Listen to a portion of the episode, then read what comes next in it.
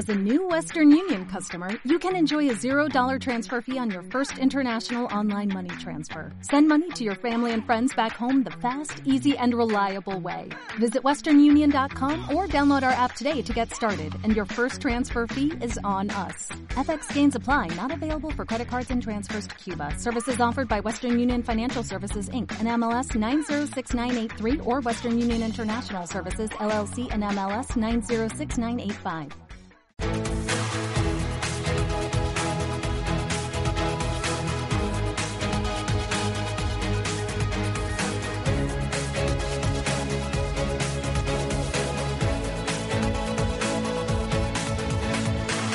Arranca nuestro tiempo de tertulia, ¿qué digo arranca? Si es que ya ha arrancado, ¿cómo vienen hoy? No, no sé qué habéis desayunado. Luis Martín, ¿qué tal? Buenos días. Muy buenos días. ¿Qué tal? ¿Cómo vas? Pues fenomenal. El Mundial es maravilloso. ¿eh? Ah, sí, sí. Nunca pensé que un partido entre Senegal y Japón me gustase verlo. Es increíble. Veo todo. Es un- tengo un problema, yo creo. Y luego, además, Nadal, sin jugar, otra vez número uno del mundo. Maravilloso fin de semana. Bueno, no me digas. Salvo que Alonso queda último. Claro, sin, sin coche no sin coche no funciona el tío.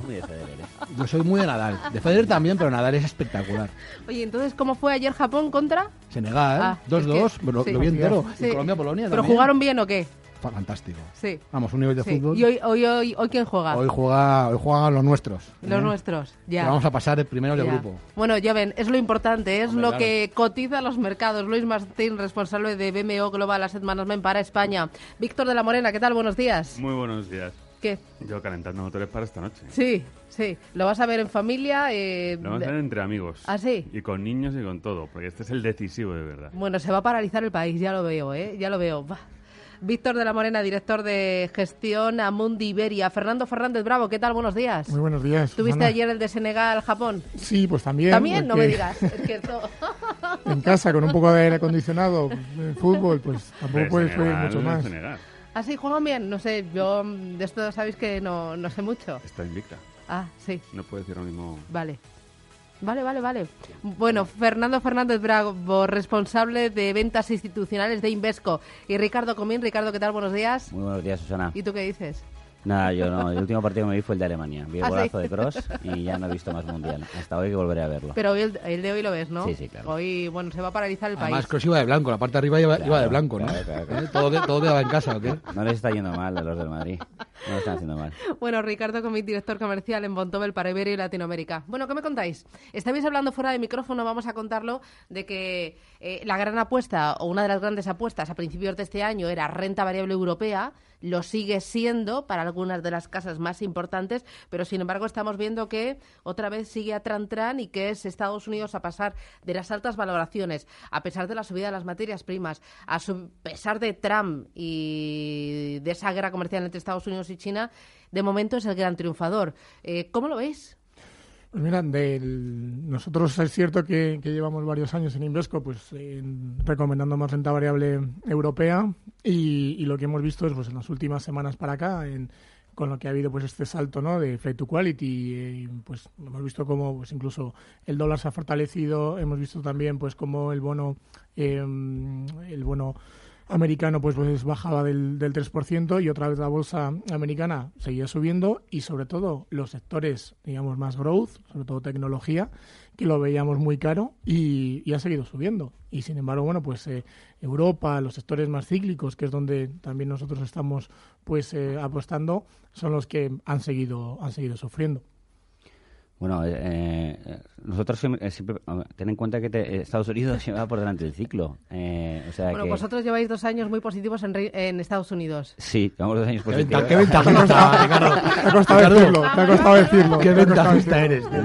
Déjame que me tire el pegote. no, es verdad, es verdad. Dos años. No Podemos sé tirar de exactamente. hemeroteca. No sé, no sé, si queréis. Pero no, pero principalmente porque el crecimiento era mucho mayor, en, el, en el ciclo estaban en otra situación, eh, estaban ya en el recorte, eh, eh, bueno, habían, habían recortado el quantitative easing, estaban en, en, en subida de tipos. Y, hombre, sí que había dado un poco de vértigo valoraciones, pero tienen ahí un, un, un factor importante que es tecnología, que Europa en este caso no, no, no lo tiene igual. Y Europa, al fin y al cabo, tiene también otro problema, que es que somos muchos países y cada país damos nuestro pequeño problemita en temas eh, políticos. Y, y, en cambio Estados Unidos tiene una sola política. Eh, te da un susto a lo mejor con las elecciones, poquito más, y, para adelante otros eh, cuatro añitos. En, en Europa cada dos por tres un, un, un vaivén. Víctor. Bueno, esto es como indicador adelantado contrario. Llevamos dos años recomendando renta variable europea y ahora nos hemos cambiado. Por lo ¿Ah, sí? tanto, seguro que sube. Ahora cuando va a subir seguro. ¿Ahora Pero- estáis más positivos en Estados Unidos, en bolsa americana? Hemos, hemos nivelado la- el peso de renta variable, pero no porque pensemos que Estados Unidos eh, esté barato o lo vaya a hacer mejor que Europa, sino, sino porque lo vemos una zona más refugio ante todos los nuevos riesgos o los riesgos que están arreciando este año. Y bueno, pues empezando por riesgos locales tipo Italia, precios del petróleo, guerras comerciales, digamos que el mercado americano está más protegido que, que el europeo y por tanto pues bueno pues lo que hemos hecho es nivelar no estar tan positivos en Europa y sí favorecer el peso de, de Estados Unidos que lo teníamos un poco por debajo Luis. Bien, Susana, yo te, te cojo, te cojo el guante. Eh, ya que antes de empezar la tertulia, has dicho que año que viene, en enero, cada uno tiene que decir sus previsiones y vamos a hacer lo contrario de lo que decimos. A ver quién, a ver quién que no, acierta. no, hemos dicho que la mitad de la mesa, mitad de la mesa. va a de- a hacer eso y la otra mitad va a hacer lo contrario. Y luego ya veremos quién paga las copas. Vale, vale, perfecto. Porque la verdad es que nos hemos cubierto de gloria, ¿no? El consenso en el mercado lleva siendo favorable a Europa desde hace tres años prácticamente y este año otra vez más Estados Unidos pues gana de largo, ¿no?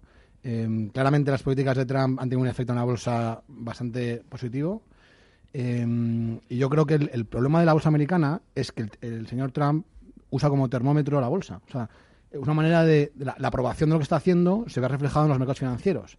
Entonces, todo el tema del proteccionismo, etcétera, la bolsa americana tampoco lo ha tomado muy a mal. Y eso yo creo que va a ir a más. El proteccionismo es un tema grave, va a generar eh, menor crecimiento, va a generar mayor inflación, va a generar. Al final es como una subida de tipos de interés encubierta, eh, que yo creo que no le viene bien a la economía en el, en el momento actual. Y, yo creo que en el, en el medio plazo eh, Europa debería de, de hacerlo mejor que Estados Unidos, pero que Estados Unidos estará más castigada seguramente. Eh, yo lo que estoy escuchando últimamente es que tampoco hay que centrarse en países ni, ni tampoco en sectores, que ahora ha cambiado tanto el escenario que se impone todavía una gestión mucho más activa y hay que ir ya pues eh, por estrategias más globales e ir a compañías. Esto es así. O ir a compañías o tener unas estrategias lo suficientemente diversificadas para escapar de esos riesgos que aparecen y capturar, capturar esas oportunidades. Cuanto más global en términos geográficos, en términos de activos, pueda ser tu cartera, más posibilidades tienes de batir ese mercado. Está claro que en, en un mismo eh, activo el rendimiento en una zona geográfica eh, o en renta fija en, un- en de determinados países, clases de activo, high yield, el comportamiento es muy desigual y depende de pequeñas variables que además, esos son riesgos, que no te dan el aviso de, llegar. Por tanto, si tienes esa capacidad de irte y moverte entre activos, entre regiones, entre distintas estrategias, es donde puedes sobrevivir a estos mercados que no tienen tendencia. Eh, antes Fernando ha comentado algo que lo de flight to quality y no podemos estar más de acuerdo. Al final eh, estamos apostando fuerte por las empresas de calidad, eh, sobre todo eh, eh, en un escenario en el que empezamos a ver, bueno, pues todo eh, se habla incluso de sobrevalorado, no tanto como eso, pero sí que puede estar todo bastante más caro. Eh, tienes que, cuando aceptas ya pagar unos precios más caros, tiene que ser por calidad, tiene que ser por algo que, tenga eh, barreras de acceso mucho más complicadas, eh, que pueda en, en un momento dado, en un escenario de inflación como el que estamos viviendo, eh, absorber la inflación porque puedan, en este caso, incrementar costes o, perdón, incrementar precios sin que la demanda baje. Y, y por, y por eso, al final, eh, las empresas de calidad, las empresas que, son líderes, eh, son las que mejor están funcionando en este, en este mercado que estamos viviendo. Yo creo que antes Víctor hablaba de, invertir globalmente, ¿no? Y muchas estrategias. Eh, yo creo que cuantas más herramientas lógicamente tengas, ya sea pues por, países o, incluso pues estrategias de activos, mucho mejor. Pero por ejemplo, en nuestros fondos globales, pues es en Europa donde estamos invirtiendo más. Está claro que bueno que, puedes invertir en Asia, puedes invertir también en, Estados Unidos. El peso de Estados Unidos, lógicamente, en los índices es mucho mayor, pero estamos más sobreponderados en, en Europa y no por empresas que sean europeas. Es decir, podemos estar en una compañía como puede ser pues, BHP Billington o puede ser Antofagasta, compañías de materiales que están en el índice de Reino Unido, incluso podían sufrir ¿no? pues con ese Brexit, pero realmente son compañías a nivel mundial. Claro, es que eh, ya estamos hablando de compañías internacionalizadas, ¿no? Eh, todas las grandes compañías, yo creo que no pertenecen a un solo país. O sea, estamos viendo, por ejemplo, Santander, Telefónica o, por ejemplo, muchas de las que mencionabas de Reino Unido no son británicas porque buena parte de sus ingresos, buena parte de sus negocios proceden de, otros países. Pasa también con compañías emergentes que quizás eh, su sede está en China, pero eh, venden al resto del mundo. Ahora entraremos en emergentes, Susana, pero antes yo creo que para no confundir al, al oyente, cuando aquí se dice que nos gusta Europa sobre Estados Unidos y hay que estar más en Europa, esto no significa que haya que estar fuera de Estados Unidos. En cualquier cartera diversificada tiene que haber sí o sí o también Estados Unidos. Representa más de la mitad de la bolsa mundial y allí están las economías más punteras en los sectores más punteros. Entonces, lo que, lo que decimos es que si una cartera diversificada hay que tener pues el peso X en renta variable americana, ahora tendríamos, por lo menos desde el punto de vista de BMO, un poquito menos de lo que normalmente tenemos que tener. Pero en cualquier cartera siempre tiene que haber bolsa americana, en todo caso. Y más aún, en un entorno de incertidumbre, la bolsa que actúa como, como, como soporte siempre suele ser la bolsa americana. A mí se me antoja muy complicado ver a la bolsa americana cayendo y que la bolsa europea no caiga más todavía, ¿no? O sea que para que la bolsa europea suba, Estados Unidos tiene que hacerlo relativamente bien. Si Estados Unidos cae, Europa caerá detrás seguramente. Eh, mejor bolsa que renta fija, lo digo por el binomio riesgo-rentabilidad. Eh, ¿Ese binomio riesgo-rentabilidad eh, hace que no merezca la pena la renta fija? Pues es casi la misma respuesta que, acaba de explicar Luis. Al final se me hace muy complicado ver unas carteras que no tengan peso, en este caso, en, renta fija. es verdad que la renta fija está más complicado, es verdad que dentro de todos los activos de renta fija es más difícil encontrar activos que puedan dar rentabilidades positivas, pero ahí sí que todavía con más razón eh, insistir mucho más en lo que es eh, fondos globales, fondos en los que los gestores les des todas las herramientas posibles donde ellos se puedan mover, donde ellos puedan ver valor y de esa manera tratar de conseguir eh, rentabilidades interesantes. Por la parte de renta fija, decir que ahora mismo ya empieza a ser interesante la parte de renta fija norteamericana, lo malo son las coberturas, salen bastante caros. Eh, luego la parte europea está donde más complicada está, con los anuncios en este caso eh, de tapering y posible subida de tipos, pero bueno, nos lo han avisado también a largo plazo. Y en la parte emergentes, que es un poco la parte más arriesgada, es la que mejor está pagando.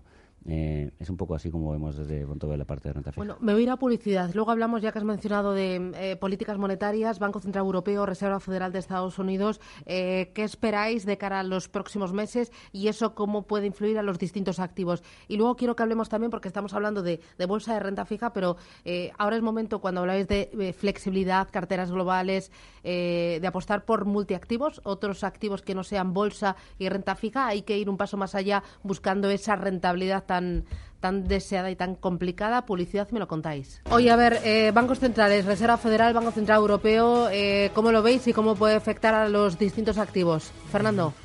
Mira, la parte de, Europa yo creo que está muy clara, muy teledirigida. Ya nos han dicho, pues, eh, incluso cuando van a mover ya no, no, solo los tipos de interés, sino también al final yo creo lo que más le puede interesar pues a, a, los oyentes pues es el, la tasa de depósito de los bancos al final el menos 0,4 está afectando al Euribor. Entonces, cuando realmente pues se puede cambiar pues esta tasa, vemos que es pues prácticamente mediados del año que viene, ¿no?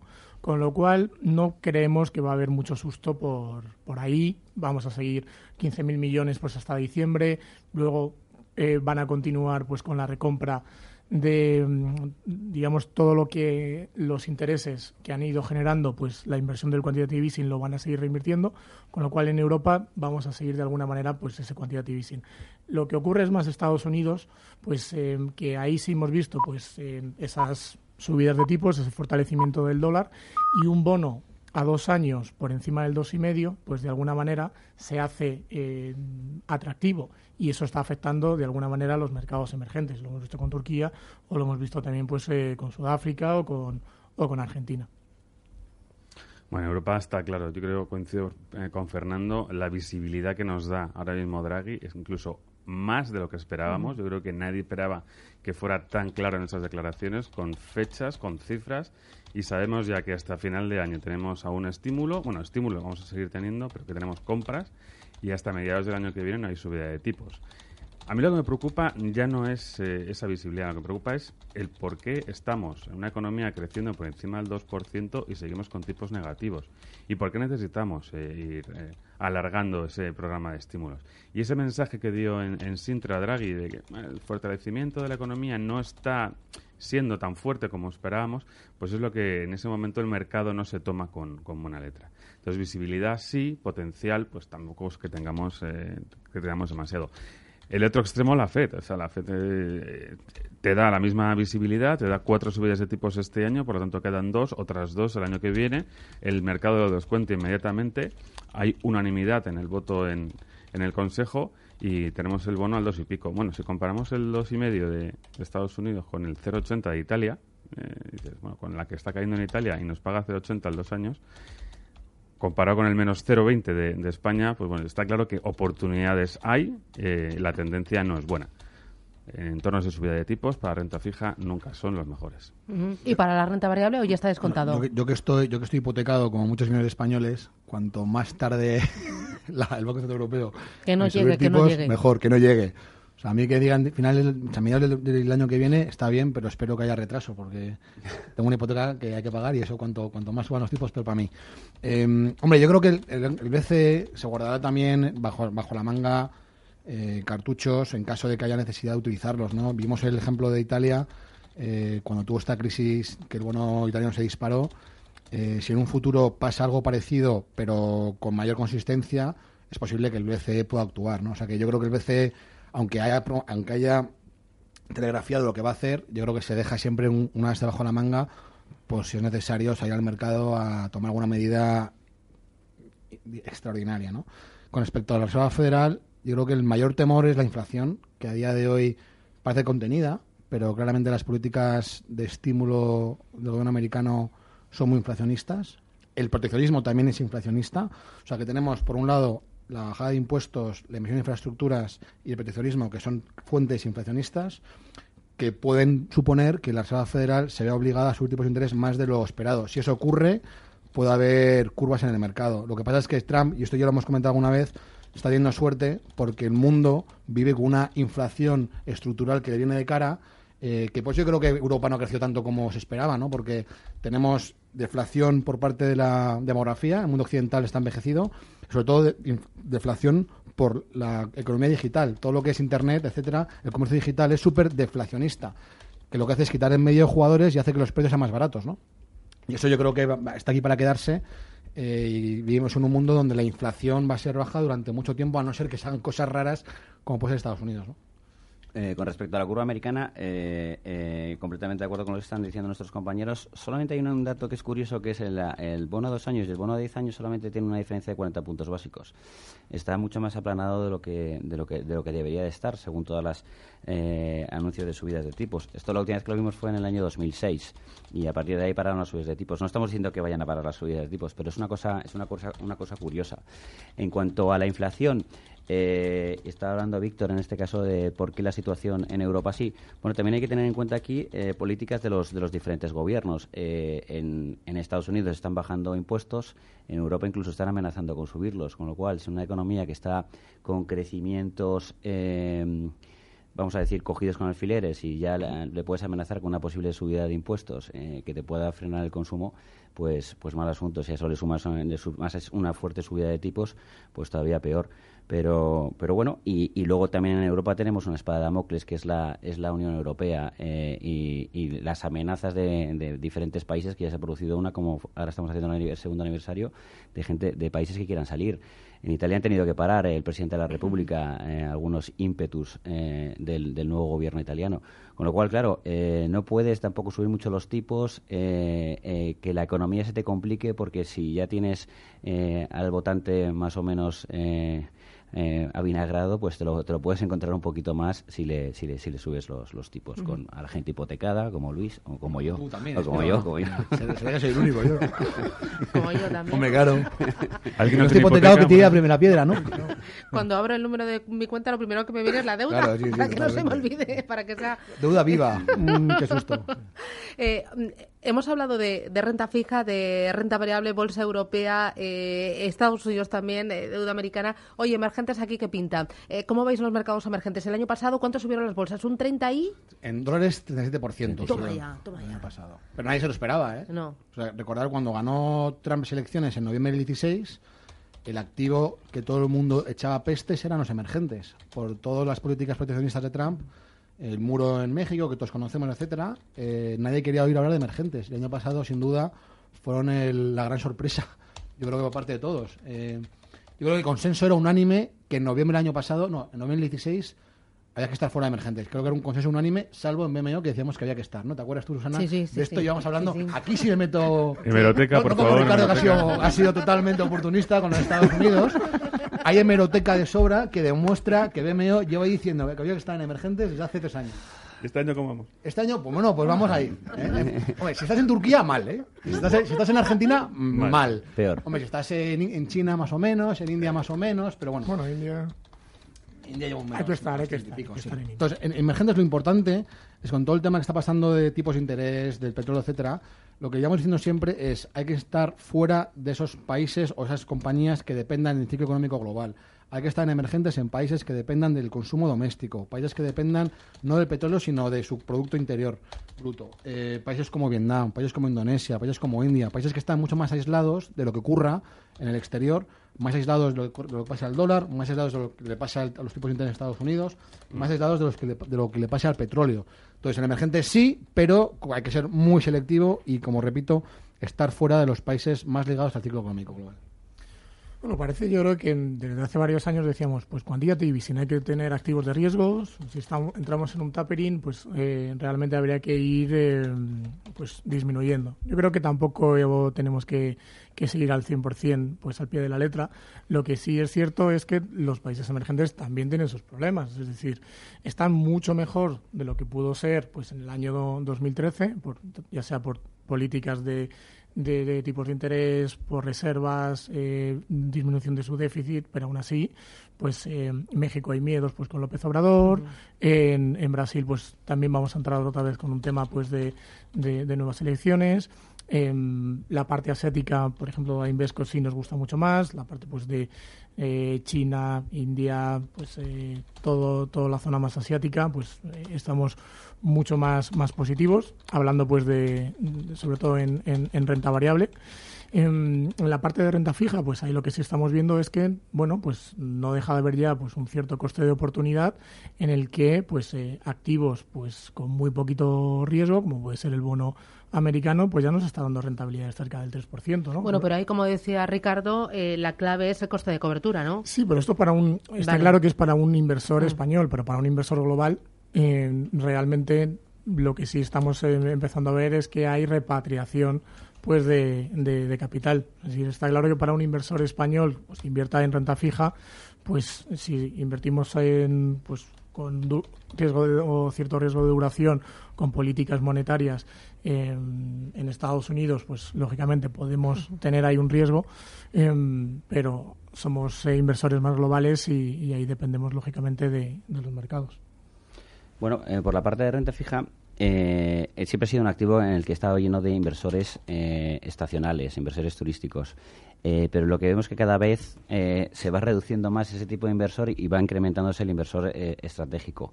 Si hablamos un poco de mutualidades a nivel global, si hablamos de planes de pensiones a nivel global, a medida que los países emergentes empiezan a llegar a grado de inversión, o se acerca mucho grado de inversión, eh, empieza a ser bastante atractivo para, estas, para, para estos vehículos, porque tienen que dar unas rentabilidades eh, X, a las que muchas veces se han comprometido, y para encontrar cupones ah, del nivel de hace años solamente lo encuentras ya en emergentes. Entonces sí que hemos visto que con el, con el susto que ha habido estos dos meses en renta fija eh, emergente, ha salido menos dinero de lo que, de lo que solía salir en estas mismas situaciones.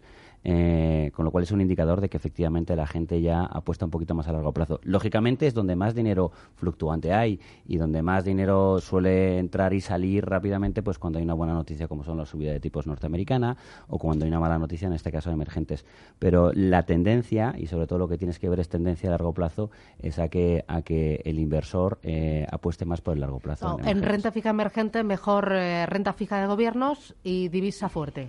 Bueno, en la renta fija corporativa lo que te da es unas duraciones más cortas, la renta fija de gobiernos te da unas duraciones un poco más largas, la renta fija de gobierno la gran ventaja que tiene son todos los apoyos que tiene por parte de todas las entidades internacionales como eh, el FMI, como el Banco Mundial, pueden subir eh, tipos, pueden tirar de reservas, eh, bueno, tiene muchas herramientas. Y podemos poner como ejemplo a Argentina. Argentina, en el momento que ha habido problemas, el FMI ha actuado inmediatamente. La parte de renta fija corporativa es mm, hay muchas más oportunidades porque hay muchísimas empresas y es verdad que las duraciones son más cortas y están dando rentabilidades también interesantísimas. ¿Algo que añadir, Víctor? Mm, destacar, yo creo que el mundo emergente no es el mismo el mundo que teníamos hace 10 años. Ahora los países emergentes tienen unas eh, economías mucho más saneadas, unas balanzas comerciales mucho más saneadas y se ha demostrado que cuando ha venido la tormenta, cuando suben los tipos en Estados Unidos, cuando sube el dólar, normalmente son entornos de salidas masivas, como decía Ricardo, de capital. En este momento eso ya no está ocurriendo. Sí lo han notado, evidentemente. No es lo mismo ganar un 3% sobre el bono americano cuando el bono está al 1, me das un 4, que cuando ya tengo el bono americano al 3, que me des un 7. Pues a lo mejor ya con el 3 me conformo y no es tan atractivo. Pero desde luego no tiene nada que ver el mundo emergente de hace unos años con el de ahora. Las economías mucho más saneadas y el potencial sigue ahí. Me voy a ir a publicidad. A la vuelta hablamos de mutuactivos, ¿os parece? ¿O proponéis otra cosa? Bueno, lo que me digáis, ¿eh? Yo aquí a mandar publicidad No, y es una volvemos. porra, ¿no? Para esta noche. Ah, porra, vale, si queréis, ¿eh? sí. Una En Intereconomía, la tertulia capital.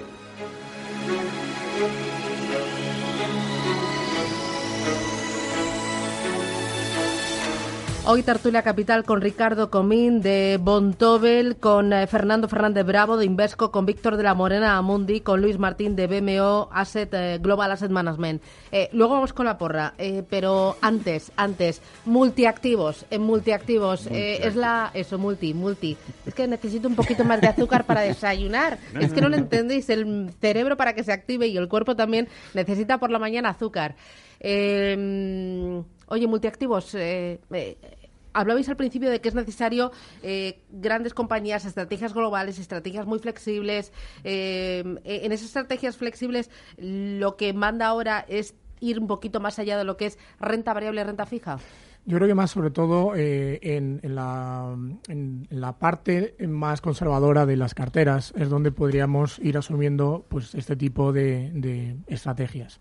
En renta variable, bueno, yo creo que en general todavía vemos que hay cierto valor, la rentabilidad por dividendo sigue siendo buena, con lo cual pues eh, renta variable podemos seguir invirtiendo. El problema es que en renta fija, pues lógicamente los retornos son bajos, en un futuro pues incluso no van a batir a inflación, con lo cual, y si yo creo que analizamos las rentabilidades que llevan este año las carteras de muchos de nuestros clientes, la renta fija es lo que les, lo que les está lastrando. ¿no? Entonces, para un inversor que pueda ser 70% renta fija, 30% renta variable, hay que buscar eh, algunas alternativas. Y esas alternativas yo creo que pasan por multiactivos, multiestrategia, dentro de la parte pues, de renta fija, carteras, eh, fondos pues mucho más globales que puedan tener pues eh, diferentes herramientas, pueden ser divisas, pueden ser bonos, pueden ser pues una gestión mucho más de retorno absoluto o, o multiestrategia, ¿no? Como, como digo. Entonces, yo creo que en la parte más defensiva es donde sí estamos viendo que muchos eh, clientes y muchos gestores de carteras están añadiendo este tipo de, de productos. ¿Compraremos allí al principio de año deuda de bajo eh, rating? Pues quizá no. ¿La compraremos ahora? Pues ahora está bastante más atractivo. Eso, ¿quién te permite hacerlo? Si tú estás en un fondo todo el año de deuda high yield, aunque seas el mejor gestor del mundo, estás anclado a ese activo. Sin embargo, si puedes ir cambiando de activo a lo largo de la estrategia según tenga más atractivo, sea más defensivo, sea más oportunista, eh, eres capaz de capturar esas oportunidades. Lo que ocurre es que el inversor eh, normal no tiene esa capacidad o no tiene ese tiempo para dedicar, pues ahora estoy más en monetarios, ahora estoy más en renta variable, ahora estoy... Y lo que, lo que le vienen muy bien para estas estrategias es delegar esa gestión en un profesional que sí que se, se está dedicando toda su, su jornada laboral a mirar esas oportunidades. Y los fondos multiactivos son los que, lo que te permiten hacer esas Y, y estrategias. además, además Víctor, a- aparte de que todo eso es, es cierto, además en el entorno actual, que estamos en un entorno más volátil, más incierto, con más riesgo de caídas, etcétera, hombre, ser flexible y contar con un gestor que me ayude a, a temporal es importante. Un inversor particular, la mayoría de los oyentes, tienen una cartera y más o menos la tienen estable, entonces los, impactos de mercado le afectan directamente. Si tenemos un gestor que le hagamos una cartera global, que sea el- el que decida dónde está en cada momento, con criterios eh, objetivos y no porque me suena la flauta, pues yo creo que es importante, ¿no? Yo por ser muy breve y un poco eh, re- reiterar, cuanto más difícil, menos apostaría por direccionales y más apostaría en este caso por fondos flexibles y que, y que sea cuan- el, el- el- el gestor, que cuanto más experto sea el que decida. Se va a poder mover más rápido y seguro que con más acierto. España-Marruecos. Eh, 2-0, gol de Costa. ¿Tú qué dices, Fernando? Chichi Costa. 3-0. Hombre, me acaban de robar, había dicho yo 3-0. 3-1, venga. Me acaban de quitar el 3-1. eh, 2-1. venga. Vamos, ¿Pero a vamos. favor de España o qué, Víctor? España. España juega en casa, hombre, hombre. Ricardo Vamos, Comín, Roja. Fernando Fernández, Víctor de la Morena, Luis Martín. Un placer. Gracias. Gracias. Buen partido y España, a por el lunes. Adiós. Gracias. O'Reilly Auto Parts puede ayudarte a encontrar un taller mecánico cerca de ti. Para más información, llama a tu tienda O'Reilly Auto Parts o visita oreillyauto.com.